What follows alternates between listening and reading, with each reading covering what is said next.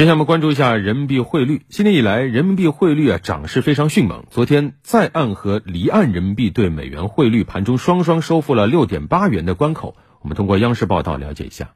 二零二三年开年以来五个交易日，人民币对美元汇率中间价保持五连涨。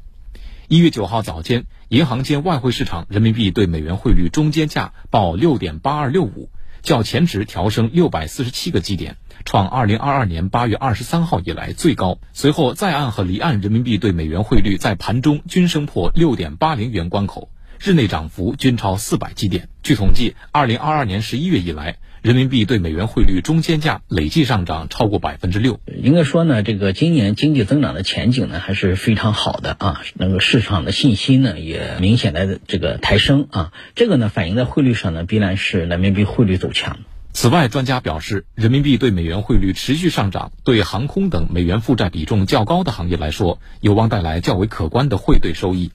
对某些以美元计价、进口原材料敞口较大的行业来说，也能降低部分进口购置成本。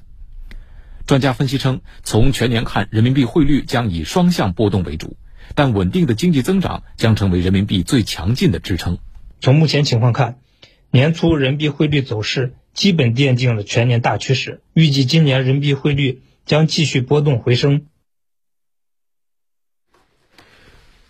专家分析，近期人民币升值呢是有三个比较确定的原因：一是市场对经济前期的预期更加乐观了；二是美元的高位回落；三呢则是近期市场回暖也带动部分资金趋势流入。这里是正在直播的焦点时刻，接下来我们过渡一下段广告，更多内容第三时段稍后送到。